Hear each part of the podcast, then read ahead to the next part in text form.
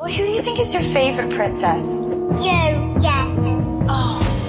Ich bin Miriam Davidwandi und das ist Not Your Princess. In fünf Doppelfolgen sprechen wir über fünf bemerkenswerte Frauen. Wir erzählen von den entscheidenden Momenten im Leben dieser Frauen und darüber, ob und wie sie es geschafft haben, die Deutungshoheit über ihre Geschichte zurückzuerobern. I wouldn't be Serena if there wasn't Venus. Not Your Princess. Neue Folgen jeden Mittwoch exklusiv in der Podcast-App Podimo. Die könnt ihr 30 Tage lang kostenlos testen unter go.podimo.com slash princess. Devils and Demons wird präsentiert von podriders.de, das Podcast-Netzwerk.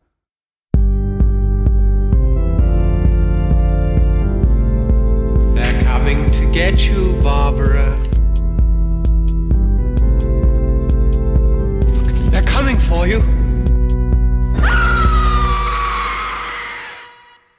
Diese Episode wird präsentiert von Deadline, das Filmmagazin, die Fachzeitschrift für Horror, Thriller und Suspense. Jetzt im Kiosk oder online unter deadline-magazin.de. Moin moin und herzlich willkommen zur 151. Episode von Devils and Demons, eurem Lieblingshorrorfilm-Podcast. Ich bin der Chris und an meiner Seite befinden sich Pascal Moin Moin. und André. Na, hallo. Und das ist quasi der erste Teil unseres Weihnachtsspezials. Den anderen könnt ihr dann morgen unter dem Weihnachtsbaum finden. Und tatsächlich, und da muss ich jetzt hier meine beiden Mitstreiter mal auch ein bisschen mal kritisieren, ähm, hat mir keiner gesagt, dass Gremlins 2 gar kein Weihnachtsfilm ist, als ich das hier geplant habe. Ähm, Naja, ich sag mal so, ich hab's durchgehen lassen, weil ich mir dachte, das ist aber so, das Franchise gilt ja so als Weihnachtsfranchise. Und das äh, habe ich auch gestern direkt gemacht und Double Feature wieder geguckt. Von daher habe ich es so mit eingeordnet und dann passt der ja irgendwie auch schon. Der Film selbst natürlich ist aber in dem Sinne kein Weihnachtsfilm, das stimmt. ja. Ja, ich habe auch schon vorher zu Chris gesagt, ich habe ihn halt auch schon mal gesehen, das ist ein bisschen länger her und ich war mir jetzt halt auch, hättest du mir jetzt halt gesagt, das ist halt wie äh, Stirb langsam, da ist irgendwie ein Tannenbaum im Hintergrund und der spielt dann zu Weihnachten. ich hätte es auch geglaubt, dass es so war. Ich habe mich jetzt auch theoretisch erst wieder beim Gucken dran erinnert, ach ja, stimmt. Der hat mit Weihnachten gar nichts zu tun. aber es gehört zum Franchise, ich bin aber André und es ist halt irgendwie, dann passt das schon. Wäre es ähm, nach den Warner Brothers gegangen, ähm, hätte Regisseur Joe Dante äh, direkt nach dem Erfolg des ersten Gremlins-Films direkt mit dem Se Sequel beginnen sollen. Aber äh, Joe Dante selbst war von der Produktion damals so erschöpft äh, und, und so, ja, einfach K.O. und äh, er wollte deshalb erstmal so ein paar eigene Projekte drehen. Da ist ja dann noch unter anderem der Kultfilm The Burbs bei rausgekommen, aber das waren alles finanziell keine Hits, sage ich mal. Und erst viele Jahre später sah er sich dann dazu imstande, ein Sequel zu drehen, auch um in Hollywood wieder so ein bisschen im Mainstream Fuß zu fassen. Und ähm, so hat er aber letztendlich kein richtiges Sequel gedreht, sondern so wie er es genannt hat, ein Anti-Sequel. Und äh, das bedeutete für ihn am Ende, dass er das fünffache Budget des Originals bekam und nahezu ähm, keine Kontrolle über den Dreh durch das Filmstudio. Und herausgekommen ist wohl, ja, zum einen zumindest in der damaligen Zeit ein großer finanzieller Misserfolg, aber, da stimmt ihr mir wahrscheinlich zu, auch einer der verrücktesten Streifen der Filmgeschichte, in der ein Regisseur mal so richtig frei drehen durfte. Willkommen bei Gremlins 2, The New Badge, ab mit dem Trailer.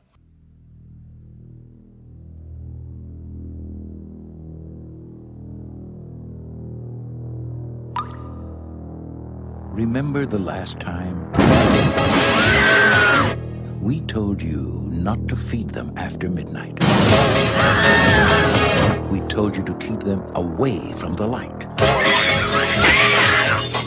And the most important warning of all, we told you to never ever get them wet. You didn't listen.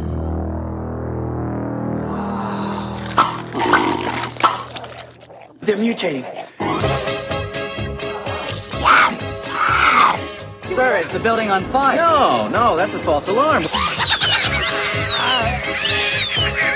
Are you trying to panic New York City? Absolutely not. So the monsters are real? I didn't say that.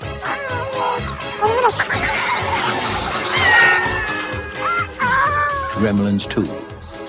The new batch.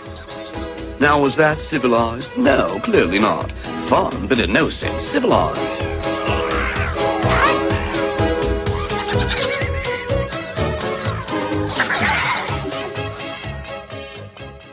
So, ähm, kurz die harten Fakten. Ähm, auf Letterboxd hat Gremlins 2 eine Durchschnittswertung von 3,4 von 5. In der IMDb 6,5 von 10 ist freigegeben ab 12 Jahren, hat äh, 50 Millionen Dollar gekostet, hat aber ein paar Millionchen weniger wieder eingespielt, kam im Juni 1990 in die US-Kinos, ist damals mit weniger als 10 Millionen am ersten Wochenende nur auf Platz 4 im Box Office eingestiegen hatte allerdings auch äh, ja harte Konkurrenz. Also Total Recall lief damals im Kino, Pretty Woman lief im Kino und äh, Dick Tracy ist da direkt auf die Eins gestartet. Ähm, und ich glaube, das ist auch so ein bisschen, es gibt ja verschiedenste Gründe, warum der Film finanziell so ein Misserfolg war. Da gehen wir später noch mal ein bisschen drauf ein. Aber allein wer sich die Jahreszahlen anguckt, ich glaube, der erste Gremlins, den hatten wir auch letztes Jahr besprochen, 1984 und das mhm. Sequel hier sechs Jahre später daran merkt man schon, es könnte auch einfach definitiv vielleicht ein bisschen zu spät gewesen sein. Aber es hatte natürlich auch noch ein paar andere Gründe. Ähm, ich würde sagen, Pascal, versuch doch mal zusammenzufassen für unsere Hörerschaft, worum es geht in Gremlins 2. Die umfangreiche Geschichte, ja, sehr gerne. ja. Einige Jahre nach der ersten Auseinandersetzung mit den bösartigen Gremlins leben Billy und Kate in New York, wo sie für den Medienunternehmer Daniel Clamp in dessen Wolkenkratzer arbeiten. Durch einen Zufall landet der Mogwai Gizmo eines Tages ebenfalls im gleichen Gebäude und Billy trifft seinen alten Freund wieder. Doch noch bevor beide ihr Wiedersehen gebürtig feiern können, passiert das Unvermeidliche. Gizmo kommt aus Versehen mit Wasser in Kontakt, wodurch die bösen Mogwais aus Gizmo schlüpfen und abermals auf der Bildfläche erscheinen. Es dauert nicht lange, bis diese es schaffen, sich zu vermehren und sich in bösartige Gremlins zu verwandeln. Somit liegt es nun abermals an Billy und Kate, sich der wahnsinnigen Armee aus Gremlins zu stellen und dafür zu sorgen, dass diese New York nicht in Schutt und Asche legen ja, Regie geführt hat, hatten wir erwähnt, äh, wie der Joe Dante, wie im Original. Ähm, das Drehbuch kam diesmal nicht von Chris Columbus, dem äh, berühmten Schreiber, der eben das Original geschrieben hat, aber auch Goonies oder ähm, Kevin allein zu Hause und ich glaube, die ersten beiden Harry Potter Filme müsste er, glaube ich, auch geschrieben und nee, gedreht haben, sowas. Gedreht. Und äh, er stand jedenfalls nicht zur Verfügung, weil er eben den ersten Home Alone gedreht hat und deshalb hat Charles S. Haas den ähm, das Skript geschrieben, was man, glaube ich, auch so ein bisschen merkt, dass da Columbus nicht dabei war. Ähm, anhand der Inhaltsangabe kann man auch schon erkennen, dass äh, die Besetzung ähnlich ist, also dass man den Maincast wieder besetzen konnte mit Zach Galligan, mit Phoebe Cates und ein paar neue, auch bekannte Schauspieler sind im Cast vertreten. Christopher Lee sei da mal als Beispiel genannt. Und, ach, jetzt, jetzt weiß ich noch. Ich wollte, wollte noch für diejenigen, die äh, uns nicht auf Social Media folgen, aber unseren Podcast hören, äh, wollten wir noch mal erwähnen, äh, dass wir uns letzte Woche so ein bisschen, ja, beim Thema Special Effects und Make-up ähm, in die ähm, in die wo, wohin haben wir uns Nesseln? in die Nesseln haben wir uns gesetzt, ähm, dass wir so ein bisschen missachtet haben, dass die Beteiligten, die wir da aufgezählt haben, ja natürlich zu der berühmten KNB-Effektsschmiede gehören und das natürlich ganz berühmte Leute in Hollywood sind und wir die auch kannten. Aber wir konnten die Einzelnamen auf einmal dieser dieser Schmiede nicht mehr zuordnen. Ähm, und hier haben wir auch einen alten Bekannten dabei, nämlich Rick Baker, und den hatten wir gerade erst ähm, bei American Werewolf tatsächlich in London. Der hat hier unter anderem die Effekte gemacht. Im Original war das ja noch Chris Wallace.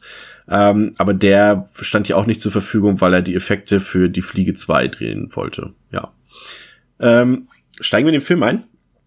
Ich würde sagen, da ist schon mal das erste Interessante, André, dass wir hier dann doch äh, einen anderen Tonfall anschlagen. Also nicht, dass Gremlins 1 jetzt besonders ähm, düster oder böse gewesen wäre, aber wenn du hier gleich in der Intro-Sequenz Bugs Bunny und Duffy Duck äh, im Warner Brothers Intro hast, ähm, ist das ja schon mal, setzt das ja schon mal ein Zeichen, was die Tonalität angeht. Und äh, dafür verantwortlich war Chuck Jones, äh, das ist der einer der berühmten Zeichner der Looney Tunes tatsächlich und unter anderem auch der Erfinder von Roadrunner oder von Willy Coyote und auch mehrfacher Oscar-Preisträger. Und den haben sie hier aus dem Ruhestand zurückgeholt. Aber ich kannte den Film jetzt zum Beispiel nicht. Ich habe ihn jetzt zum ersten Mal gesehen und war beim Intro ein bisschen verwirrt tatsächlich, dass da Bugs Bunny und Daffy Duck aufgetaucht sind. Ja, glaube ich gern. Ähm, das ist super skurril auch A, dass sie ihn wirklich aus dem Ruhestand geholt haben. Er war längst, er hat längst aufgehört gehabt, aber dafür haben sie noch mal ähm, noch mal aus dem aus dem Schaukelstuhl gezogen. Und ja, du merkst in dem Intro, wie du gerade selber sagst, du kannst den Film jetzt noch nicht.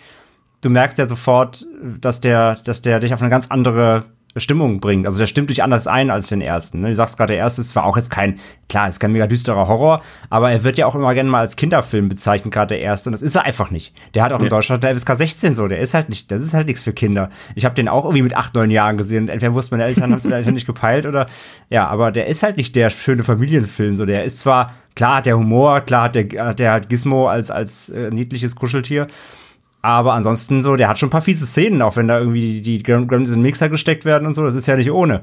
Und der zweite, der gibt dir halt allein mit dem Intro schon mit, dass du dich hier auf eine ganz andere Grundstimmung einstellen kannst. Und eben, der fängt nicht mysteriös und, und spooky an, sondern ja, erstmal einfach mit, mit fucking Looney Tunes. So. Das, ist halt, ist halt super skurril. Ähm, und aber wie gesagt, ich finde, es passt halt in dahingehend, wenn du den Film dann gesehen hast, verstehst du auch warum halt. Und jetzt kommt ja dann im Auto auch noch mal, äh, noch mal diverse Looney Tunes äh, Charaktere vor. Ja. Und, und dann peilst du auch, warum, warum, was, was das soll, was diese, das passt einfach zu dieser gesamten Skurrilität um den Film einfach, finde ich. Ja, der hat natürlich einfach auch, auch wieder, wir haben, wir haben, wir haben das immer so oft erwähnt, das sagt man ja auch immer hier, äh, vielleicht so Filme wie, wie Freitag der 13 äh, 6 oder eben äh, Wes Cravens New Nightmare und Scream, dass es so die ersten, sag ich mal, Meta-Horrorfilme waren, aber jetzt, wenn wir immer so, gerade auch in letzter Zeit hatten wir viele Filme, die mit dieser Ebene gespielt haben. Und ich finde Gremlin 2 ist ja da prädestiniert. Also das ist ja quasi ein, ein reines Metawerk. Also wenn wir da, ich weiß nicht, ob wir uns vielleicht da zuerst sogar so ein bisschen drüber unterhalten sollen, weil ähm, das natürlich auch ein Grund war, glaube ich, für den Misserfolg des Films, dass die Leute das einfach nicht verstanden haben, was der Film sagen will. Ähm, und, und was wir hier haben, allein wie gesagt, die Looney Tunes, wir haben Gizmo, der Rambo 3 guckt und später selbst zu Rambo wird im Film. Du hast so viele zahlreiche Anspielungen an andere Filme, an, an Berühmtheiten und, und irgendwelche Werke. Ich glaube, das ist auch noch die Szene aus Phantom der Oper und sowas alles drin. Ich glaube, das haben die Leute einfach nicht erwartet. Ich glaube, der, legendäre, der legendäre Filmriss in der Mitte. Der legendäre Filmriss, den, den nee, wie du sagst, es, es, war es war ja auch wieder hier. Es war noch so fünf, sechs Jahre vor Scream. Das war schon ja. wieder noch immer noch zu früh. Es war immer noch ja. zu früh für die Leute, ja das ist halt, und gerade weil es eben den ersten Teil gab, zu Scream gab es ja noch keinen ersten Teil in ja, dem Sinne, aber ja. hier haben die Leute, glaube ich, einfach was äh, von der Tonalität was ähnliches erwartet. Aber wir haben es ja, wenn wir es genau nehmen, nehmen wir mal jetzt vielleicht ein paar Glitch- und Glubber-Effekte weg, die natürlich Gremlins 2 auch hat, aber rein atmosphärisch, rein ja, spannungstechnisch ist das kein Gruselfilm, das ist kein Horrorfilm, das ist eigentlich eine reine Komödie, würde ich mal behaupten. Fantasy-Komödie, ja. Ja, wie gesagt, ein paar, ein paar Designs sind natürlich gruselig von den, von den fiesen Gremlins, aber im Prinzip von der Tonalität her ist es eine reine Komödie und äh, das ist tatsächlich das, was ähm, am Ende bei mir herauskommt, ist das Einzige, was mich, was mich persönlich an dem Film ein bisschen stört. Also ich finde ihn super, aber er hat nicht ganz meinen Geschmack am Ende getroffen, weil ich tatsächlich auch äh, natürlich sehr verliebt bin in diesen, in diese nostalgische, atmosphärische Art, die der erste Teil hatte. Ne? Also wenn du mhm. da halt mhm. irgendwie so ein paar verschneite Straßenschluchten in dieser kleinen Stadt hast und da ein paar Neonlichter leuchten und so eine Sachen, so ein paar atmosphärische Szenen, äh, die hat der Film ja hier natürlich überhaupt nicht. Ne? Der gibt von der ersten bis zur letzten Minute, haut er einfach die ganze Zeit auf die Bonga-Trommeln rauf und gibt Gas ohne Ende, ne? Pascal. Ja, ja, ja, absolut. Also dieses Verträumte, das ist gar nicht drin. Deswegen, ich ärgere mich jetzt auch ein bisschen, dass ich es nicht wie andere gemacht habe und mir beide Filme hintereinander angeschaut habe. Weil ich glaube schon, dass das ein bisschen tatsächlich noch hilft. Weil mir geht's dann jetzt auch immer so, dass ich nach dem ersten, ich mach's einfach zu selten, ne? Aber nach dem ersten hätte ich schon noch mal Bock auf diesen dann diesen äh, Gremlin-Anarchismus, den halt der zweite jetzt hier so zelebriert, wo da halt einfach nur noch komplett crazy geht, aber dir halt dann so ein bisschen, finde ich, hat das Herz dafür dann im zweiten ein bisschen mehr fehlt. Was ich noch ganz spannend finde, weil du auch gesagt hast, ähm, dass das halt zum Teil mit Sicherheit auch ein Grund ist, äh, weshalb der Film nicht so erfolgreich war, die ganze Meta-Ebene.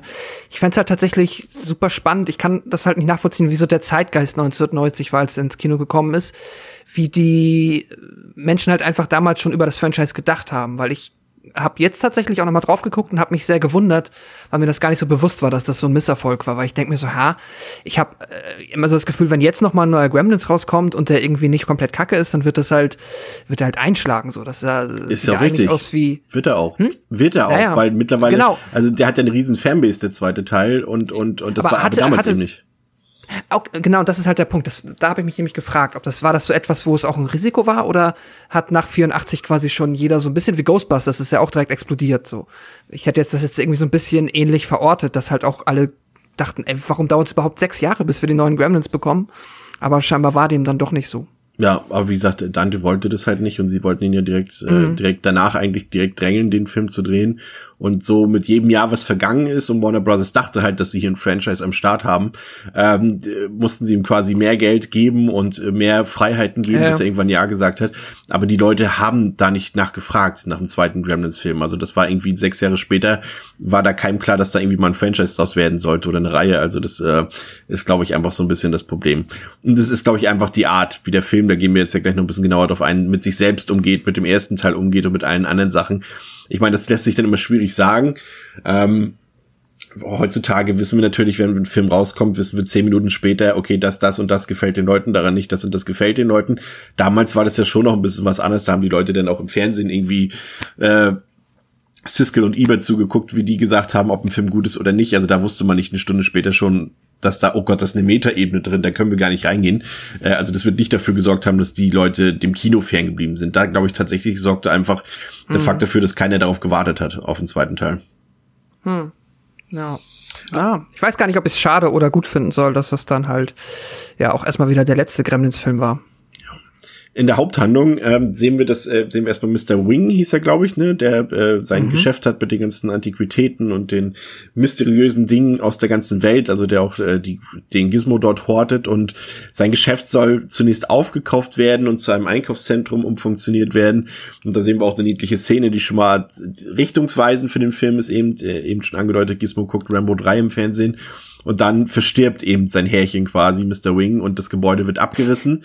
Und äh, Gizmo ist sehr traurig, dass, dass, dass Mr. Wing tot ist und flieht dann und äh, flieht Richtung ähm, ja neue Arbeitsstätte von Billy und Kate, die wir aus dem ersten Teil kennen, die hier immer noch ein Pärchen sind. Die arbeiten mittlerweile in New York in so einem riesigen Gebäudekomplex, sag ich mal. Da gibt's einen TV-Sender, da gibt's ganz viele Geschäfte drin, da gibt's Restaurants drin, Büros, ein Forschungslabor ist da drin. Und äh, das alles gehört Mr. Clamp. Und Mr. Clamp, äh, ja, erinnert nicht äh, zufällig an, an jemanden, äh, der jetzt aktuell noch, noch Präsident der Vereinigten Staaten von Amerika ist. Also hier ganz klar das Vorbild. Äh, der damals noch sehr tüchtige Geschäftsmann Donald Trump mit seinen ganzen Hotels und ähm, ähm, Immobilien und, und seinem Geschäftstrieb dort in New York. Und Billy arbeitet eben äh, dort in dem Gebäude in einem Architektenbüro. Und ich finde, dass gerade dieses Intro auch schon zeigt, dass der Film da ein bisschen mehr erzählen will. Und ich finde es so interessant, deswegen pick ich das gleich raus. Habe ich für euch mal rausgesucht. Und zwar hat Roger Ebert damals in seiner Filmkritik geschrieben, um, and we know that this movie exists ex uh, essentially to cash in on the brand name of the original Gremlins. It's a brainless summer fun, but you know what? Äh, But you know that, oder irgendwie so hat er gesagt, also Brain is Summer Fun, Punkt. Und ich finde, so, also ich mag Roger Ebert, äh, möge er in Frieden ruhen, aber ich finde, falscher könnte eine Filmkritik zu Gremlins 2 eigentlich gar nicht formuliert sein, weil gerade hier am Anfang, finde ich, merkt man total, dass der einfach doch mehr erzählen will. Das, also er hat zwar keine Geschichte in dem Sinne, aber was er nebenbei alles erzählen will, gerade wir sehen hier dieses äh, Büro, wir sehen den Arbeitsalltag so ein bisschen von Billy und auch von Kate, die macht ja Führung durch das Gebäude für Touristen und da steckt ganz viel Kapitalismuskritik drin, auch dieses einfach, dass, dass man in der modernen Arbeitswelt möglichst wenig Individualität haben will. Das sehen wir dort, als, als Billy zum Beispiel da seine eigenen Zeichnungen und sowas aufhängen will im Büro und das ist dort nicht gewollt. Auch Überwachung im Arbeitsplatz und solche Dinge spielen da alle eine Rolle. Und ähm, das kriegt man vielleicht gar nicht so unbedingt mit, wenn man den Film zur Unterhaltung guckt, aber ähm, heute, zumindest heute, sehen wir das, dass da schon ein bisschen mehr drinsteckt und dass Dante und, und auch ähm, Haas sich da mit dem Drehbuch schon was bei gedacht haben. Ich muss allerdings tatsächlich lachen bei diesem wirklich banalen, blöden Drehtür-Gag am Anfang, wo dieser Typ Ja, aus der same. Drehtür rauskam. Same. Same, komplett, komplett. Das sollte, glaube ich, so ein bisschen, ich finde es ein bisschen schade, dass der Vater von ihm eigentlich nicht mehr da auftaucht. Ja. Mit seinen ganzen äh, komischen Denken, Erfindungen. Ich glaube, das sollte vielleicht auch so ein bisschen. Ähm, Das ganze Gebäude ist der ersetzen. Vater. Ja, ja, stimmt. Okay, Ja, das, das- ja, da funktioniert das ist ja ja eh nix. Geile, ne? Ja, ja, und aber es funktioniert nichts.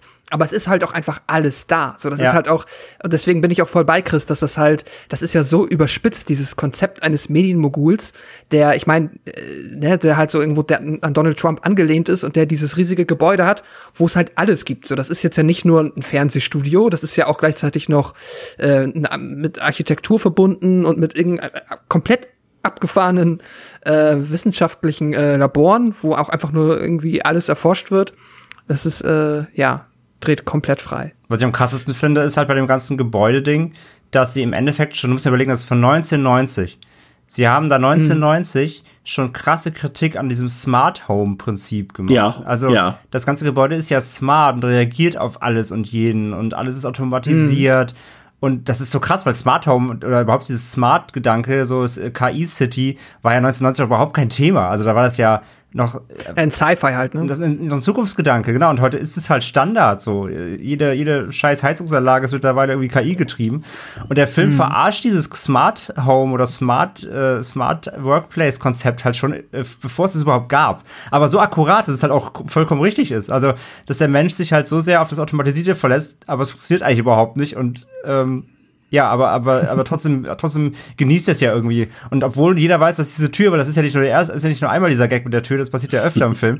Und als, als dass der Mensch es auch raffen würde, dass diese Tür einfach scheiße ist, geht immer wieder jemand rein und bleibt drin stecken und muss wieder rausgeholt werden oder wird halt rausgeschleudert. Es ist halt so krass smart. Ähm, das fand ich echt, das habe ich auch jetzt nochmal beim Rewatch, weil ich hätte jetzt auch wieder ein paar Jahre nicht gesehen gehabt ähm, habe ich das nochmal voll geflasht, so wie, wie, wie zukunftsweisend das schon ist, äh, eigentlich mit diesem, dieser Metakritik, ich mal. Ich fand auch, ähm, wir sehen ja dann auch so ein, bekommen so einen Eindruck in diesem Forschungslabor, wo Dr. Catheter arbeitet, auch ein toller Name, der gespielt wird von äh, Christopher Lee hier wieder in so einer, ja, man könnte meinen, in eine Schurkenrolle so richtig abdriften, tut er ja da nicht in, in, in diesem Bereich, aber gerade auch jetzt in der aktuellen Corona-Pandemie-Zeit auch sehr witzig teilweise oder sehr, ja, wirkt halt jetzt heute einfach anders, wie seine Sekretärin dort die ganze Zeit am Schnupfen und am Niesen ist und er sie dann auch so reden, ja, was haben wir heute bekommen? Ah, die Grippe war heute nicht dabei und so, als sie dort die, die, die, ne, die Proben und sowas da austauschen und kriegen. Und äh, das ist schon alles äh, da auch sehr witzig gemacht. Und ein Mitarbeiter von Dr. Catheter, der hat eben äh, Gizmo, den Gremlin gefunden, oder nicht den Gremlin, den Mogwai gefunden, der dann äh, traurig in seinem Käfig sitzt und Billy erfährt über Umwege, dass Gizmo im Labor Labor ist und macht sich auf die Suche nach ihm, findet ihn dann noch und äh, nimmt ihn mit und versteckt ihn in seinem Büro in einem Schrank.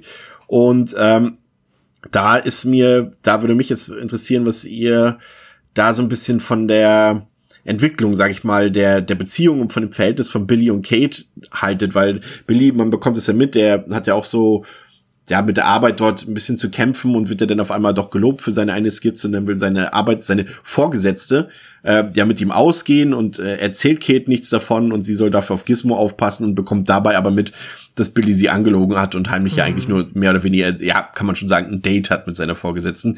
Ich muss sagen, die beiden haben aus meiner Perspektive nicht mehr so gut funktioniert fand ich tatsächlich. Also ich fand, da war irgendwie wenig, wenig von der Chemie des ersten Teils zu spüren, was eben auch an der Auslegung des Films liegt. Er hat einfach, finde ich, gibt den beiden keine Zeit, dass sie irgendwie, dass wir irgendwas ja mitbekommen, mehr als Oberflächlichkeit. Also mehr, also ich finde, Billy und Kate haben nicht diese, diese, diese Position als Hauptrollen eingenommen wie im ersten Teil, fand ich. Ich fand, sie waren relativ austauschbar hier. Siehst du es, Pascal? Mm, ja, auf jeden Fall. Ich finde auch dieses ganze ähm, Pseudo-Love-Triangle-Ding zwischen Billy Kate und seiner Chefin, das wirkt halt auch so ein bisschen reingekrampft ins Drehbuch, einfach um dann noch so für ein bisschen Drama zwischen Billy und Kate zu sorgen. Zu einmal er ja auch wirklich, also er war jetzt nie ein romantisches Interesse seinerseits da. Das geht dann ja wirklich einfach nur darum, dass er da irgendwie ein bisschen das Spiel äh, ja für seine Chefin mitspielen möchte. Und dann entwickelt sich das auch, das, ja, ich mag das tatsächlich dann noch nicht so, wie das dann später, wenn es nochmal aufgegriffen wird, umgesetzt wird, dann weil am Ende kommt dann von Kate auch nur so ein Spruch irgendwie zwischendrin, ja, wenn wir das ja alles überstehen, Billy, dann hast du aber richtig Ärger, so nach Motto. Ja. Es ist irgendwie so, es ist, wirkt so ein bisschen so, ja, okay, naja, so ein bisschen Motivation, ein bisschen Drama, aber eigentlich unnötig, denn Motivation ist ja schon in Form der Gremlins dann da und eigentlich sind dann halt, äh, bin ich bei dir, ist dann die Hauptfiguren sind eigentlich die Gremlins. Ein bisschen weniger leider noch Gizmo, der ist mir auch ein bisschen zu wenig Hauptfigur. Äh, eigentlich geht's tatsächlich ja primär um die coolen Gremlins und was die jetzt alles drauf haben. Ja, das stimmt. André, ist dir das nicht so negativ aufgefallen? Ich weiß, du bist ja auch ein großer Romantiker und, und die, die, also ich fand ja halt eben schon, dass die, die, die Liebesgeschichte zwischen den beiden im ersten Teil halt schon auch so ein bisschen im Mittelpunkt stand und durchaus irgendwie auch süß konzeptioniert war. Aber das, die waren mir egal, die beiden eigentlich gefühlt so ein bisschen. Was vielleicht auch einfach daran lag, dass sie in der Erwachsenenwelt angekommen sind mittlerweile. Und Phoebe Cates, muss man zugeben, mit ihrer Kurzhaarfrisur jetzt auch nicht so ganz meinen Geschmack getroffen mehr hat wie im ersten Teil, aber irgendwie fand ich es nicht mehr so gewinnbringend irgendwie. Wie sagst, hast du das gesehen? Ähm, ich sehe das echt ganz anders als ihr beiden. Also eine Liebesgeschichte muss es da halt gar nicht geben, weil das ist ja genau der Punkt. Es gibt ja einen Zeitsprung. So, die sind halt jetzt in, der, in New York, die sind in einer großen Stadt, die sind nicht mehr die kleinen behüteten äh, Kids aus der Vorstadt so. Ähm, und den Weg hast du ja nicht gesehen, aber ich finde, er kommt durch das, was da eben, durch diese Exposition und durch die Charakterentwicklung und Bildung hier, kommt es aber gut rüber. So, die sind halt nicht mehr das kleine verliebte ähm, Pärchen so in der vorweihnachtlichen Kleinstadt, sondern die sind jetzt halt mitten in der City. Es ist nur Trubel. Sie haben nicht viel Geld. Es wird, es wird am Anfang angesprochen, dass sie sich halt keine Wohnung leisten können, also keine, keine große Wohnung leisten können, also keine, keine, keine, keine moderne, dass sie nicht heiraten können. Sie würden gerne heiraten, sie haben kein Geld dafür ähm, und sich halt einen Arsch abschuften in einem, in einem Arschlochkonzern und äh, in dem sie nicht gut behandelt werden. Sie ist halt Saturi-Begleiterin mit dem dummen Hut, findet wahrscheinlich nicht viel und er ähm, kriegt nur auf den Sack und seine Ideen werden nicht ernst genommen. Und beide strugglen halt im Job und ich finde das eher sogar ziemlich ziemlich krass so, weil das halt einfach die Realität zeigt. So, die haben halt angefangen im ersten Teil als, als kleines, als kleines Pärchen so und alles Haiti-Tai und jetzt ist halt einfach die Reality-Check so. Und sie sind halt mittendrin in der scheiß Arbeitswelt, die sich halt wegknechtet. Und ja, dann äh, kommt halt die Geschichte mit dem Love Triangle, beziehungsweise ist es ja keins, sondern es ist einfach, naja. ähm, im Endeffekt geht es ja darum, ähm, äh, er wird von Clamp halt, der mal persönlich zum ersten Mal in die Abteilung kommt, finde ich auch so geil, so typisches Hierarchie-Ding, ne? Wo er so sagt, so, ich komme ja eigentlich nie runter, äh, ich weiß, die kennen mich gar nicht, aber ich will das jetzt öfter machen, ich will mal näher bei Mitarbeitern sein. So richtiges typisches äh, äh, Inhabergelaber. Und ähm, er sieht ja dann halt diese Zeichnung von, von, von Billy und ist halt super angetan. Und seine Vorgesetzte kriegt das halt mit und ist plötzlich so, oh, oh Billy, du bist ja ein richtig geiler Typ so. Ähm, und, aber eigentlich geht's ja nur um, um Geschäft trotzdem. Ja. Und gerade ja, ja. und gerade Billy wittert ja dann eben dadurch eine Gehaltserhöhung, wenn er mal da, oder eine, eine Beförderung, wenn er mit seiner Chefin mal ausgeht so. Und natürlich ist ihm das super peinlich und eigentlich will er das eigentlich auch gar nicht. Und deswegen sagt das halt auch ähm, seiner Freundin nicht. Und was natürlich, was natürlich kacke ist, aber ja, so er, es, es geht halt wirklich nur ums Geschäft so. Und ich finde, irgendwie spiegelt das schon den ganzen Film ja auch wieder. Und das, was er ja auch mit dieser ganzen Konsumkritik und, und Gesellschaftskritik ja auch sagen will. Von daher, ich finde das nicht so schlimm wie ihr, oder beziehungsweise im Gegenteil, ich finde es sogar eigentlich ziemlich gut. Es ist halt einfach, ich muss einfach darauf einstellen, es ist halt ein ganz, es ist ein ganz anderes Paar als im ersten Teil. Es geht nicht mehr eben um, um, es ist kein, kein frisches Liebespaar mehr, sondern es ist einfach ein, ein Pärchen, was mitten im Leben steht, mit allen Problemen, die das, der Alltag so mit sich bringt. Und von daher fand ich es eigentlich ganz, ganz sinnvoll eingebettet. Nee, hast du, also jetzt, wo du es sagst, also würde ich dir auf jeden Fall recht geben, hast du komplett recht mit dem, was du sagst. Es gibt halt ähm, halt nur nicht die Stimmung wieder wie im ersten, klar, das ist eine andere. Ja, ja. Und, und die Frage ist halt, ähm, ob es einen Unterschied macht, ob sie jetzt ein komplett neues Pärchen gezeigt hätten, was wir noch nicht kennen, oder ob es genau dieses Pärchen ist. Ob das eine also, Rolle spielt. Also ich, also für mich, für mich persönlich hat das sogar besser funktioniert, weil ich trotzdem, ähm, äh, ich habe die beiden trotzdem wieder gehabt. Also auch für die von, ja. für die Kontinuität von nach gerade nach dem ersten Teil, jetzt gerade auch im Double im Double Feature quasi hintereinander weg fand ich das super sympathisch, dass sie einfach wieder da waren. Auch wenn sie, wenn mhm. sie jetzt anders waren. Aber wie gesagt, das bringt ja nun mal so eine Lebensumstellung mit sich. Ähm, aber ich fand das super, dass die wieder da waren. Hätten sie komplett neue Leute gehabt, hätte noch mehr gefehlt. Dann hätte es, hätte es finde ich, hätte es noch mehr, noch weniger Gesicht gehabt. Und plus Tonalität, dann noch Charaktere auswechseln, dann wäre eigentlich wirklich gar nichts mehr übrig geblieben vom ersten so. Von daher, ich finde es gut. Gizmo wird durch einen blöden Zufall, nämlich äh, durch die tolle Arbeit eines Handwerkers, nass. Und wir wissen ja alle, was das bedeutet. Äh, es kommt zu einer Vermehrung und plötzlich sind da wieder äh, ja mehrere kleine Mogwais, die alle etwas fies und ein bisschen, ja, ja doch fies eingestellt sind, würde ich sagen. Der verrückte Duffy, der dumme Lenny, der aggressive George und die Anführer, der bösartige Mohawk, der natürlich die Reinkarnation des Fieslings aus dem ersten Teil ist. Und äh, die ersten beiden, äh, ähm, Lenny und George, die sind auch eine Referenz an Of Mice and Man von John Steinbeck. Und äh, Duffy ist natürlich äh, eine Anspielung an Duffy Duck, das hatten wir schon zu Beginn. Und ähm, die brechen dann natürlich auch relativ zügig aus. Und dann kommt's ja, da, da, da bin ich mir nicht so sicher, ob das, äh, ich meine, Kate ist ja eh kein großer Freund gewesen von Gizmo, aber dass sie ihn jetzt so offensichtlich verwechselt und stattdessen Lenny mit heinnimmt, ich weiß nicht so recht. Also ich fand schon, dass die doch so ein bisschen different aussahen. Ähm, auf jeden Fall äh, nimmt sie dann den Falschen mit nach Hause und die anderen drei übrig gebliebenen Raufbolde sorgen dagegen erwartungsgemäß dann natürlich für einiges an Chaos im Gebäudekomplex auf ihrer Suche nach Nahrung. Ähm, ja, ich muss sagen, ich konnte, ich mochte es tatsächlich hier, das ändert sich so später ein bisschen im Verlauf des Films, aber hier, dass die, dass wir mehrere, sag ich mal, personalisierte äh, Mogwais haben, die man auch durchaus unterscheiden kann und die auch durchaus ein cooles Design haben und ich mochte auch den, den Lenny, den mochte ich eigentlich auch ganz gerne, den fand ich auch ein bisschen tollpatschig und ganz süß dabei. Äh, den, sag ich mal, würde ich mir, würde ich mir auch als Kuscheltier noch in die Wohnung stellen. Den fand ich auch ganz gut. Okay.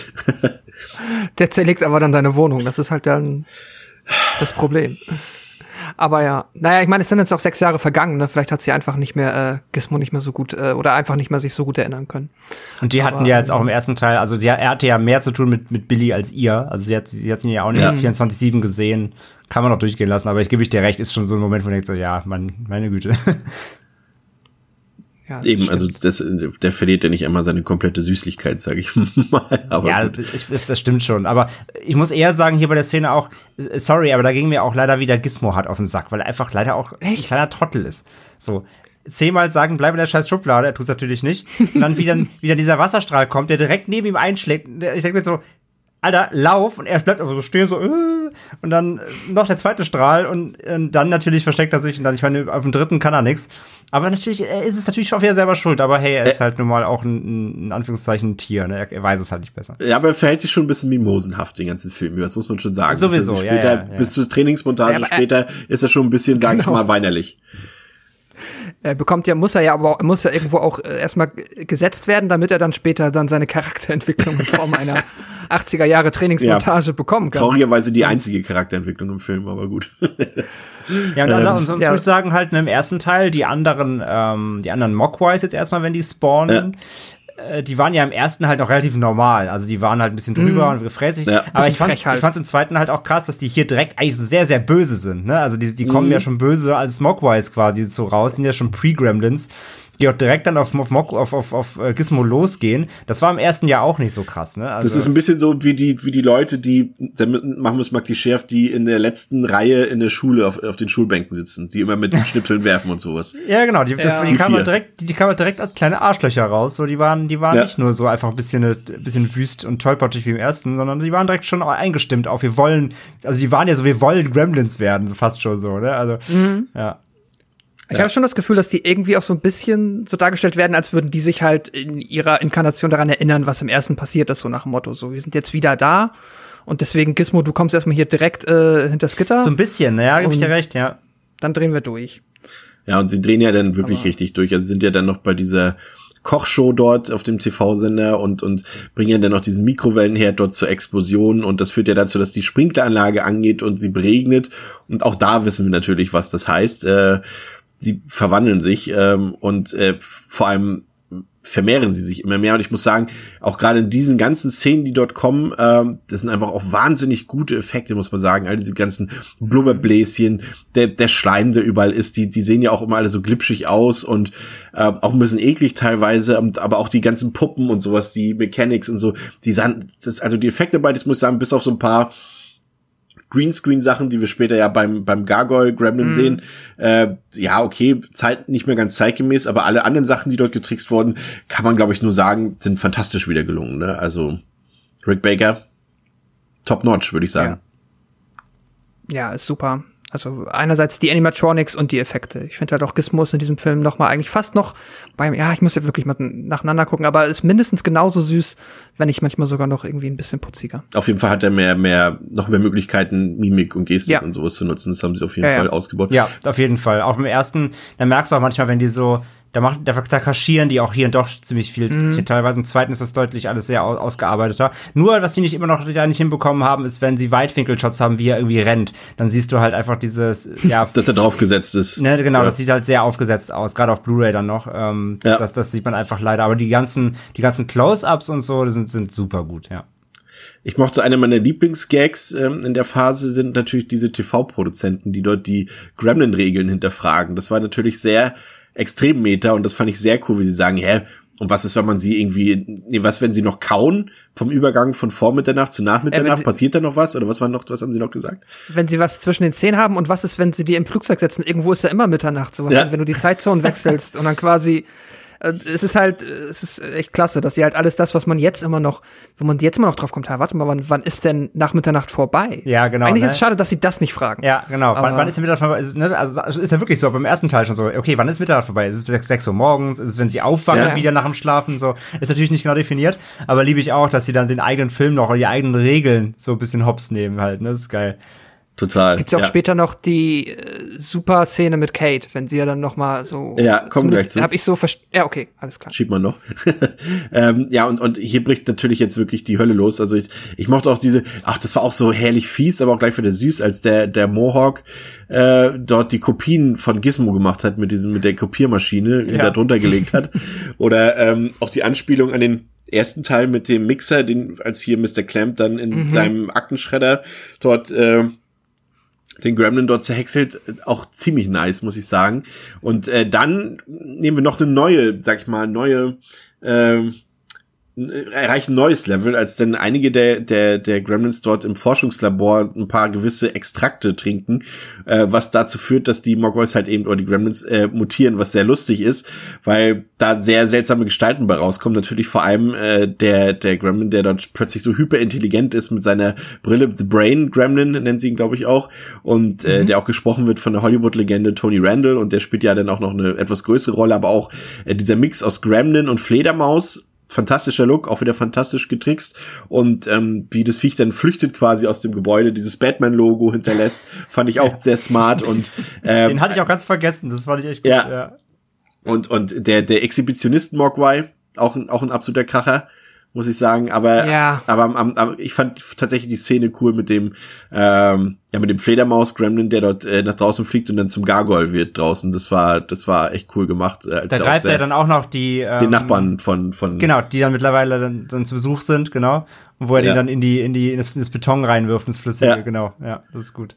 Und ich weiß nicht, ob es aufgefallen ist, in der Spielzeugabteilung haben sie ja die, die äh, Gremlins auch so ein, so ein Lego-Gremlin nachgebaut dann. Ja. Ja, den dann Das- umwirft, ja. Ja, das waren alles so ein paar, muss ich sagen, ein paar richtig tolle Sachen. Und dann, André, äh, kam die Stelle, die du vorhin schon angedeutet hast, äh, in der Mitte des Films der Ultra-Meta-Gag, als die Gremlins einfach äh, die Filmrolle zerreißen und ein Interlude läuft. Und äh, das, da gab es ja zwei Versionen von. Es gibt einmal die Variante, die wir jetzt im Heimkino auch sehen. Das ist die, die damals im Kino lief, äh, in, quasi in der dann auch Hulk Hogan eine Rolle spielt und quasi dann eine, also quasi der Film unterbrochen wird und irgendwie auch eine Mutter mit ihrem Kind rausläuft zu diesem äh, äh, Ticketverkäufer im Kino der, und auch noch so sagt, der ist ja noch schlechter als der erste Teil. Und, und irgendwie noch und, und er dann sie auch noch sagt irgendwie und er, er rechtfertigt sich dann sagt, oh Madame, wir zeigen die Filme nur. Produziert wurden die von anderen Leuten und so. Das finde ich auch herrlich. Und dann sieht man ja wie Hulk Hogan im Kinosaal dafür sorgt, dass der Film dann wieder weitergezeigt werden kann. Und in der eigentlichen Videotheken oder beziehungsweise Videofassung ähm, spielen die Gremlins dann in, glaube ich, also ich kenne die Version nicht, ich glaube, sie ist sogar alternativ wahrscheinlich sogar auf der Blu-ray drauf gewesen, habe ich jetzt aber nicht geguckt, äh, spielen sie wohl in, in dem Western an der Seite von John Wayne wieder tatsächlich, wo einer von ihnen dann auch erschossen wird. Ähm, keine Ahnung, warum die eigentliche Heimkinofassung in der Heimkinofassung von heute nicht mehr drin ist, aber ich muss sagen, das ist schon ein richtig geiler Metagag, muss ich sagen. Und im Kino, ich weiß jetzt nicht, wie leichtgläubig die Leute damals waren, aber ich glaube schon, dass es zumindest sehr witzig rüberkam damals, glaube ich, als es so im Kino lief. Hat euch das gefallen? André? Ich finde die super. Ich, es ist einfach, äh, das ist, das, es passt halt, wie gesagt, zur Nausung als ein Kanon des Films. Sich nicht ernst nehmen, ähm, einfach wirklich frei drehen. Also es ist, der, der Film hat auf jeden Fall die Überraschungen auf seiner Seite. Das kann man ihm, glaube ich, halt nicht, nicht äh, abstreiten. Und das gehört halt dazu. Und wie gesagt, ich liebe das, wenn diese empörten Leute dann da rauslaufen, so, ist ja richtig beschissen alles und, und ähm, dann halt einfach fucking Hulk Hogan da aufsteht und so. Äh, erstmal sein, erstmal sein Shirt zerreißt, natürlich Signature Move macht und ne, äh, das geht jetzt hier nicht mit, mit Gremlins im Vorführraum, soll ich mal da hochkommen oder was? Und dann, dann, dann, dann setzt er sich wieder ohne T-Shirt und der Film läuft weiter.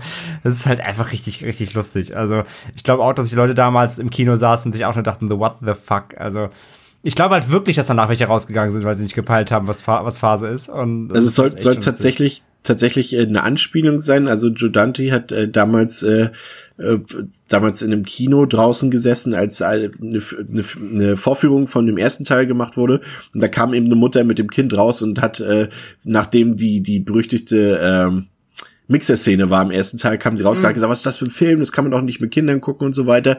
Und äh, das Kind hat sich wohl damals dann von der Mutter losgelöst und hat sich im Kino versteckt, um den Rest noch zu gucken. Aber sie hat halt damals Joe Dante höchstpersönlich da angemotzt, deswegen. Und äh, daraufhin hat er wohl diese Szene hier eingebaut. Auch sehr, sehr gelungen, ja. Sehr das galt cool, ja. auch für dich ein. Volltreffer, ja, ne? Ja, absolut. ey. Das sind, äh, ich liebe eh die meisten Metagags. Also ja, bin dafür immer zu haben und das ist äh, großartig und halt dieses Anarchist ist einfach die Idee. Ich liebe das ja immer, wenn es halt so eine Idee kommt, die einfach auf dem Papier so doof klingen muss wie, und dann sitzt halt Hulk Hogan und ja, und dann zieht sich dann das T-Shirt und dann, und dann macht man es einfach und es ist drin und es ist einfach super witzig.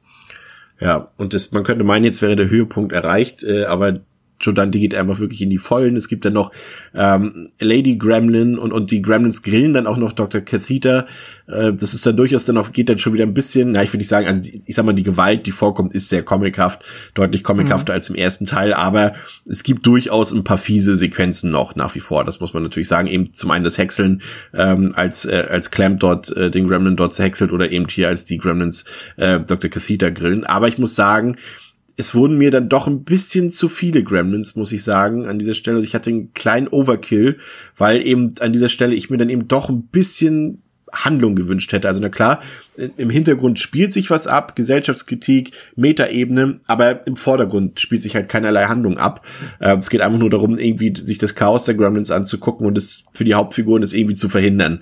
Das ist alles, was da passiert. Und das war mir dann doch ein bisschen, ja, zu viel Gremlin Overkill, zu wenig Handlung.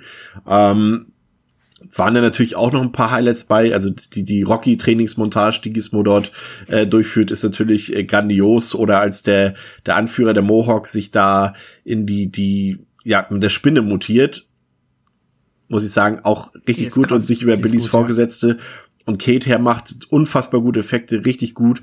Und dann eben, wie angedeutet, Gizmo, der sich als äh, Rambo verkleidet, haben sie tatsächlich übrigens von Sylvester Stallone die Erlaubnis eingeholt, dass sich Gizmo als, als, als Rambo verkleiden darf. Und er will dort zur Rettung kommen und lässt dann den Mohawk Gremlin quasi mit Pfeil und Bogen äh, in Flammen aufgehen. Und da gibt's dann eben, Pascal hat es vorhin gesagt, diese lustige Anspielung auf den ersten Teil, als Kate es wieder in so einer völlig deplatzierten äh, Momentaufnahme für notwendig hält, ihr, ihr Background-Trauma äh, zu erzählen. und Billy sie dann einfach, das, komm, ist gut jetzt so. Wir haben jetzt keine Zeit dafür, Kate. Ja. Das, das ist ja auch schon so ein Running Gag mit ihrem, mit ihrem schlimmen Leben, nur, nur, schlimme Sachen erlebt. Vater als, als Weihnachtsmann gestorben ja. und ja, alles furchtbar. Ja, äh, wie, wie sah wie sah's bei euch aus? Also hat bei euch das schon, hat bei euch nicht etwas Overkill eingesetzt, ein bisschen Ermüdung oder dachtet ihr, kommen immer noch mehr Gremlins, André? Nee, ich finde es eigentlich immer nach wie vor gut. Also der, der Film macht ja eigentlich auch relativ klar, dass das die, dass das ist die Handlung. Darum geht's. Wir wollen hier Chaos stiften und zwar so viel wie möglich. Und ich finde dann gerade gut am Film, dass er sich auch nicht zurückhält. Also, mhm. dass er sich dann, also ich hätte es ich hätte, ich hätte, ich hätte es mehr nervig gefunden oder auch, auch generell einfach abwertender, wenn er jetzt dann mittendrin, keine Ahnung, nachdem er so eine, so eine, so eine Aufruhr gemacht hat mit, mit diesen ganzen, mit diesen ganzen Experimental-Gremlins, mit, mit allem drum und dran, mit dem, mit den Metagags, mit der, mit dem Filmriss. Und wenn er dann jetzt irgendwie plötzlich jetzt im letzten Drittel nochmal irgendeine ganz neue, ernsthafte Rahmenhandlung oder so aufmacht, ich glaube, das hätte ich, das hätte stör, nachher störender gewirkt für den ganzen Ablauf des Films, als einfach diese, dieses Chaos jetzt auch wirklich konsequent bis zum Ende durchzuziehen ähm, ja, natürlich, das ist insgesamt alles, was, was, was, wenn du, wenn du über eine Story sprichst, sag ich mal, oder über eine Rahmenhandlung, es ist halt super dünn. Gar keine Frage. Es ist, ich habe ich hab's in meiner Letterbox-Kritik halt so ein bisschen Nakatomi Plaza mit Gremlins genannt. So, es ist halt mhm. einfach, es ist halt ein Tower, da sind Gremlins drin, keiner kommt rein, keiner kommt raus und darin musst du halt irgendwie die Handlung ablaufen lassen. Und so viel, so viel Möglichkeiten hast du da jetzt halt nicht. Ne, du hast dann halt diese Side-Handlungen mit hier mit dem, mit dem Dracula-Darsteller, der, der gern noch mal News-Anchor wäre und du hast so Kleinigkeiten halt noch, die es dann so ein bisschen noch ausmachen, die es auch irgendwie charmant machen aber der, der Hauptprotagonist ist der Ball aus Gremlins, der da durch diese Gänge rollt, mit, mit den tausend verschiedenen kleinen Anspielungen, die du überall versteckt siehst halt, ne, irgendwie in tausend verschiedenen Kostümen, ähm, die, du kannst auch den Film so gut durchlaufen lassen. Du kannst unter jede, jede Szene, die kannst du Pause machen, weil du überall kleine, kleine Gags entdeckst, so wie wie die verkleidet sind und du hast nicht gesehen. Und ähm, von daher, ich, mir macht's Spaß. Also wie gesagt, ich hätte es, glaube ich, störender gefunden, hätte er jetzt plötzlich noch irgendeinen wichtigen Plot aus dem Hut gezaubert, der noch mal irgendwie alles andere, also runterdämpft und den Spaß wieder beiseite nimmt. Nee, also ich finde wirklich, dass dann, das ist echt eher, ist zwar auch jetzt wieder Klischee oder ist, ist plakativ gesagt, aber ich mag diese Achterbahn, die der Film da alt macht. Das ist so eine Achterbahnfilm, wo du dich reinsetzt, einmal durch, ohne Pause und dann ist Schluss halt. Und das, das, das geht bei mir, geht das auf. Aber eine Achterbahn ja. hat ja auch Ups und Downs, ne? Ja, aber die machen ja beide Spaß. Und die, auch, und die Ups sind ja nur dafür da, dich auf die Daumens einzustimmen. Nee, also wie gesagt, ähm, es ist für mich echt so ein Rollercoaster-Ride und der macht, aber der funktioniert halt für mich, weil er wirklich nicht, nicht, nicht auf die Bremse drückt zu keiner Zeit. Und das ist okay, finde ich. Äh, wir haben ganz vergessen, äh, weil du gesagt hast eben schon, äh, dass die Gremlins ja auch gerne TV-Anchor wären, da gerne. Äh, wir haben noch äh, natürlich den, den, das, äh, den TV-Vampir vergessen mit dem Sendezeitproblem, äh, der dann später auch nochmal eine Rolle spielt, als er die, die Berichterstattung aus dem Gebäude nach draußen bringt. Das meine ich ähm, ja gerade, genau. Er sagt ja, er sagt ja am Anfang so, ich wäre gerne, ich wäre lieber News-Anchor ja. gewesen, jetzt muss ich den Scheiß hier machen. Mhm. Und dann sieht und, er noch mal seine Stunde gekommen. Und, und fandest du Pascal, ähm, wir haben ja Fright Night äh, schon mal hier besprochen, hatte dich das auch ein bisschen mhm. an den Typen erinnert, der dort äh, diesen, diese Grusel-TV-Show ah. gemacht hat? Und dann. Ja, ja, auf jeden Fall, klar. Also ich definitiv. Das ist äh, so ein bisschen in der ähnliche Charaktertyp halt, der ähm, ja so in seiner ähm, Mitternachts äh, sleazy Horror Anchor Sendung da irgendwie halt unglücklich vorhin vor sich hin vegetiert und ähm, ja, doch auf jeden Fall. Ach, der ist doch super. Und da gibt's auch noch Mikrowellen March, die Microwave March, ja, ja. die ihre grandiose Kochshow hat, wo sie alles in die Mikrowelle tut und es auch so ernst durchgezogen wird, wenn die Gremlins dann irgendwas Diese riesige Topf auch dort. Ja, nein, das dürft ihr nicht in die Mikrowelle schmeißen. gibt so viele tolle, lustige kleine Nebenfiguren, die den Film irgendwie bereichern, deswegen. Mich stört das auch tatsächlich weniger, dass jetzt halt äh, an Handlungen gibt's halt nicht mehr viel. Jetzt wird halt nur noch ähm, ausgerastet und ja, die paar Figuren dann, die versuchen es halt zu verändern. Man muss ja aber sagen, dass der wirklich dann bis zu der Rambo-Szene auch, auch Gizmo ja wirklich, in, ist mir gerade mal so auch eingefallen. Das ist halt schade. Schon, Gizmo ist auch schon ein krasses Mobbing-Opfer in dem Film, ne? Also, der, der, der tat mir dann doch irgendwann wirklich richtig leid, wenn er dann irgendwie mit Zug angefahren wird und so. Dann so oh, ja. Revue passieren. Gizmo ist in dem Film echt schon ein krasses Opfer, so. Das, und irgendwann war es auch echt, also, man spürt schon so im kleinteiligen Rahmen, spürt man schon, wie der Hass in ihm wächst, so, weil man, er nur ganze Zeit mhm. fertig gemacht, da auf den Kopierer gelegt und auf den Zug angefahren und gemobbt und eingesperrt. Äh, das, da merkt, den muss der Geduldsfahrt auch irgendwann reißen. Das ist schon echt, der ist schon echt ein krasses Mobbing-Opfer von dem Film. Aber trotzdem zu wenig Screentime. ja, insgesamt, ja, das hat Pascal ja schon gesagt, ja. sehe ich genauso. Ja, er ist halt wirklich, weil, weil einfach natürlich irgendwie eine Milliarde Gremlins da sind und noch ein Gizmo dann so. Er geht da schon, nicht, ja. Er geht da schon echt ein bisschen unter, leider, das stimmt, ja. Das äh, ist leider wirklich. Das Finale ist, hat dann noch, verfolgt dann noch mal einen aberwitzigen Plan. Also äh, der Mohawk ist ja dann tot, nachdem er dort äh, quasi äh, von von Gizmo zur Explosion gebracht wurde und dann ist dann der Brain Gremlin der Anführer. Da gibt's eine herrliche Musical-Performance von Frank Sinatras New York, New York dort in der großen Aula des Gebäudes. Ähm, und unsere Helden, also wer ist jetzt noch dabei? Billy, Kate, der Nachbar, Clamp selbst ist ja auch dann, wechselt ja quasi, also was heißt wechselt die Seiten, ist ja Quatsch, er ist ja kein Fiesling in dem Film in dem Sinne.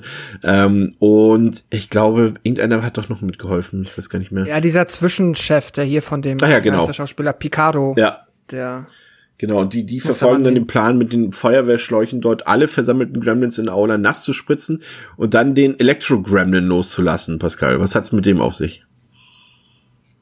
Äh, der Elektro-Gremlin? Ich bin gerade verwirrt. Ich kann jetzt, also meinst du den Plan, dass die quasi alles abdecken, dass die denken, es ist schon, äh, es ist noch Nacht und dann rausrennen? Oder vielleicht war ich das auch nicht genau auf, nicht aufmerksam. Bin ich jetzt vielleicht auch verwirrt? Weiß ich nicht. André, löse mal auf. Das Ende? Ihr habt beide recht, also aber worauf hast du jetzt hinaus, Chris? Also okay, dann habe ich äh, ich habe dann einfach nur den äh, Part mit dem Elektro-Gremlin nicht mehr so äh, also also also der Elektro-Gremlin ist ja auch einer der Labor-Gremlins, der dieses Zeug trinkt, genau. wo natürlich elektrischer Blitz drauf ist und er wird halt er wird so, halt er wird halt ich, er wird ja. halt so wie Schocker wird er zum Elektroball und geht halt in die Leitung rein und, ähm, und Billy schafft es ihn ja mit einem Anrufbeantworter in einem Telefon, auf Telefonschleife einzusperren quasi. Und dann haben sie ja erst diesen Plan, ähm, dass der Clamp mit seiner geheimen Aufzug, der raus auf der Straße aus dem Blumentopf rauskommt, auch mega, yeah. ähm, rausfährt und dann von außen es schafft, die Fenster zu verdunkeln, damit die Gremlins denken, es ist halt schon Nacht und rausgehen in der Sonne verbrennen. Das ist ja der, der, der Key-Gedanke.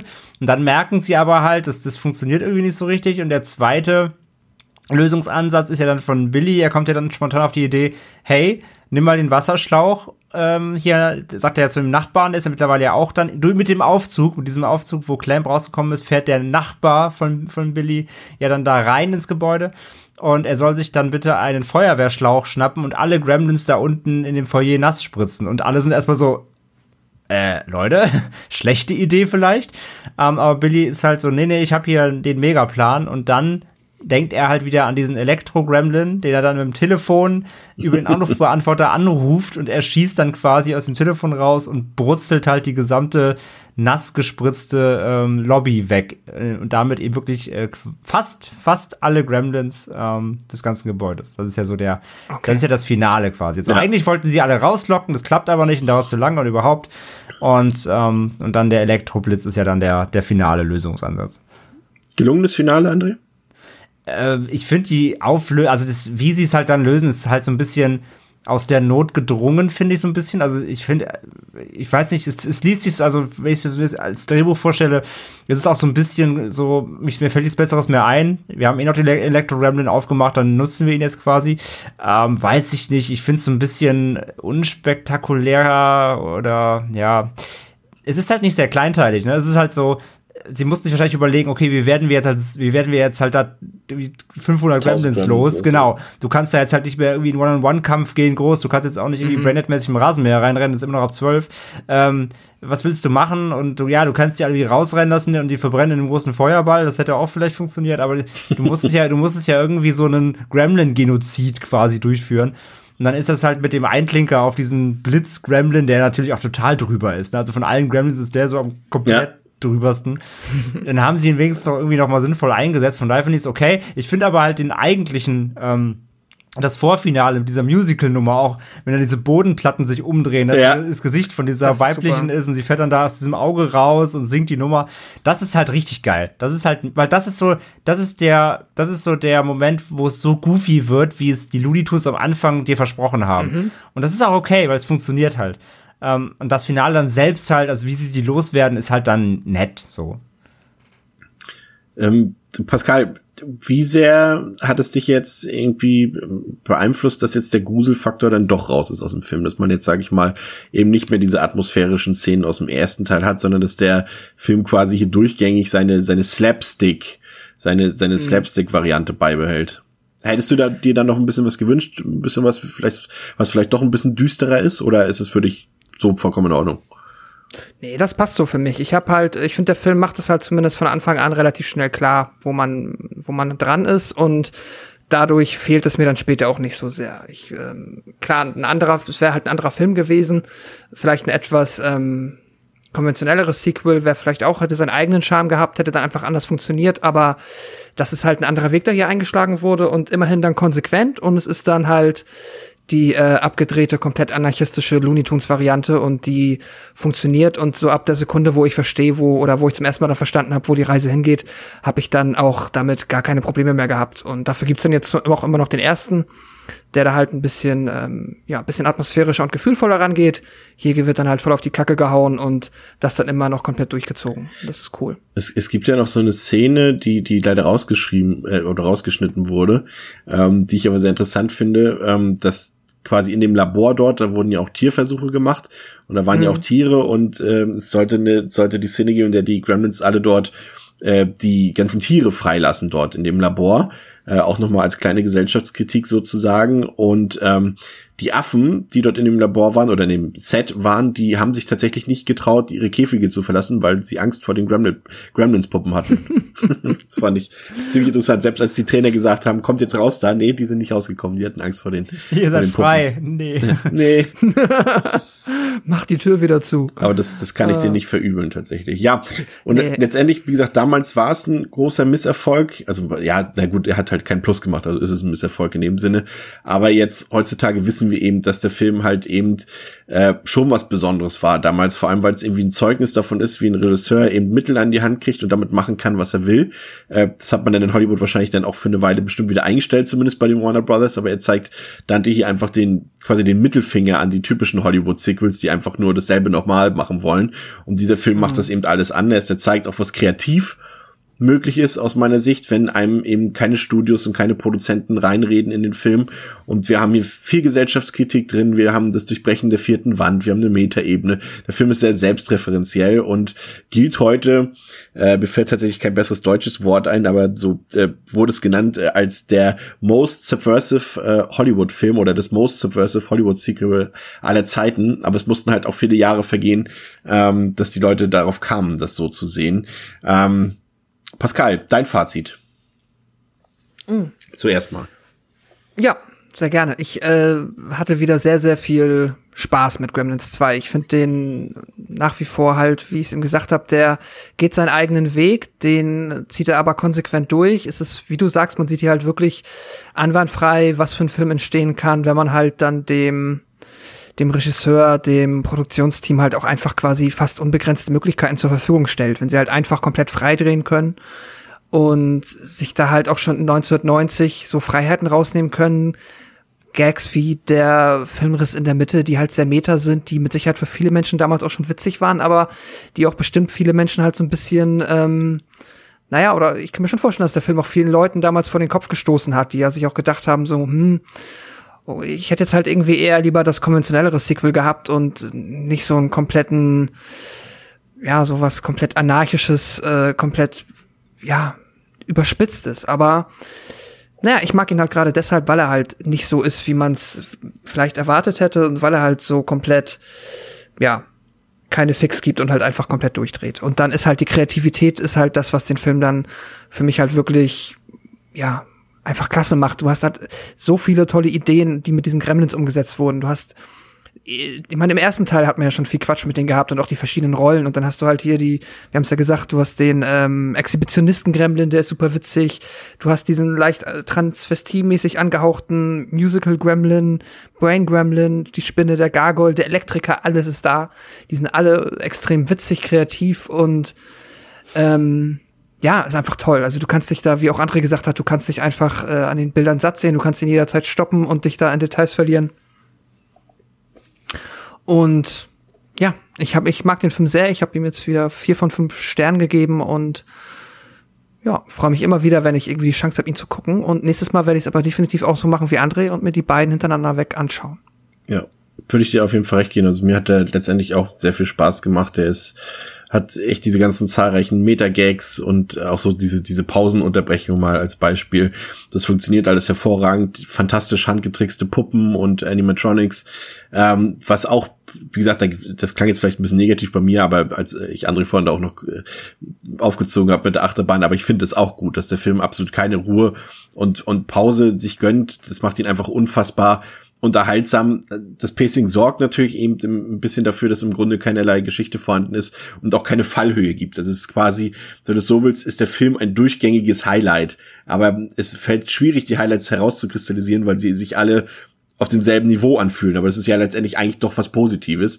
Mhm. Ähm, also wie gesagt, keine ruhigen Momente, alles ist laut, alles ist schnell und manchmal auch anstrengend. Aber auch das jetzt mal ohne Wertung, weil, wie gesagt, die Gremlins sind halt auch für die Leute anstrengend und manchmal sind sie auch für den Zuschauer ein bisschen nervig. Und äh, ich habe halt das Gefühl, dass der Film dann doch ein bisschen, zumindest so gegen Ende hin, ein bisschen zu sehr verliebt ist in seine eigenen kleinen Monsterpuppen, dass er sie halt permanent zeigen muss. Und die eigentlichen Figuren des Films könnten, wie man zumindest sich vorstellen könnte, keinerlei Raum mehr bekommen. Äh, aber man muss halt damit leben, dass einfach hier die Gremlins die Hauptfiguren sind und auch wirklich den Großteil des Films einnehmen und man quasi nur eine minimale zwischenmenschliche Handlung dort noch irgendwie bekommt.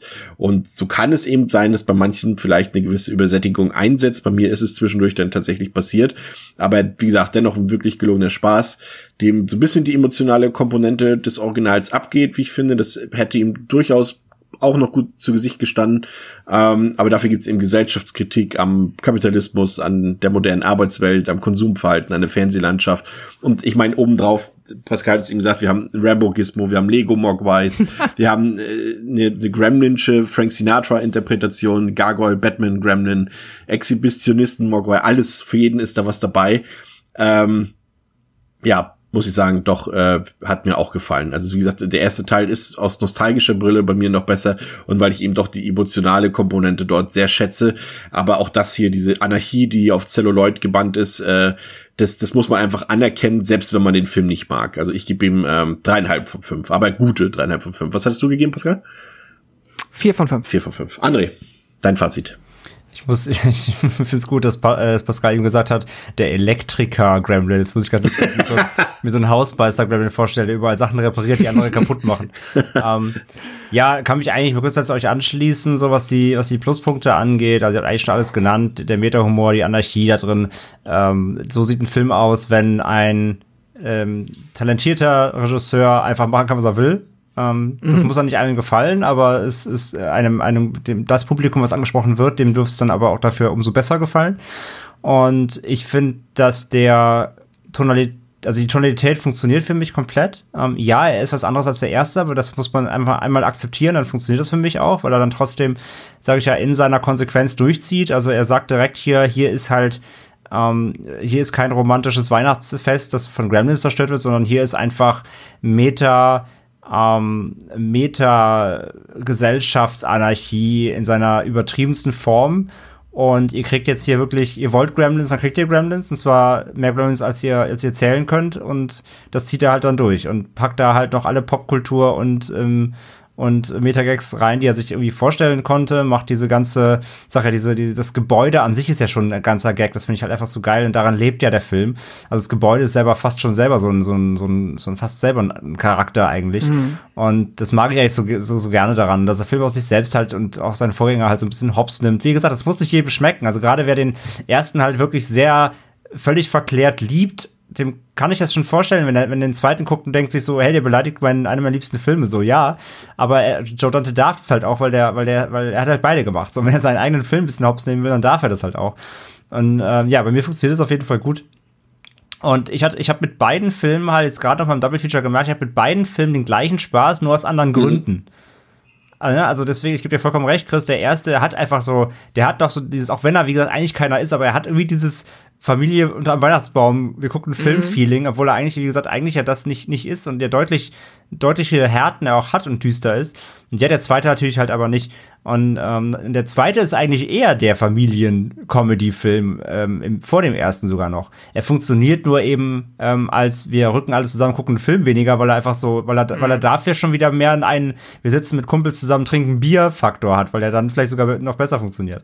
Aber wie gesagt, ich mag beide Filme aus, aus unterschiedlichen Gründen, aber gleich gerne. Und von daher, ich, ich finde Gremlins 2 wirklich steht dem ersten nichts nach, nur eben mit anderen Facetten und anderem Fokus. Und ähm, ja, funktioniert für mich nach wie vor super Effekte, äh, Chaos, Verrücktheit, Gags. Ähm, alles, alles klappt noch so. Ähm, wie gesagt, einziger Trickpunkt so ein bisschen könnte, könnte, könnte Gizmo mehr in den Fokus rücken, gebe ich vollkommen recht. Und könnte einen runderen oder einen, keine Ahnung, vielleicht noch ein bisschen kreativeren Ausstieg finden. Ähm, aber sonst ist der für mich echt ein super Film. Ähm, von daher von mir viereinhalb von fünf. Wunderbar.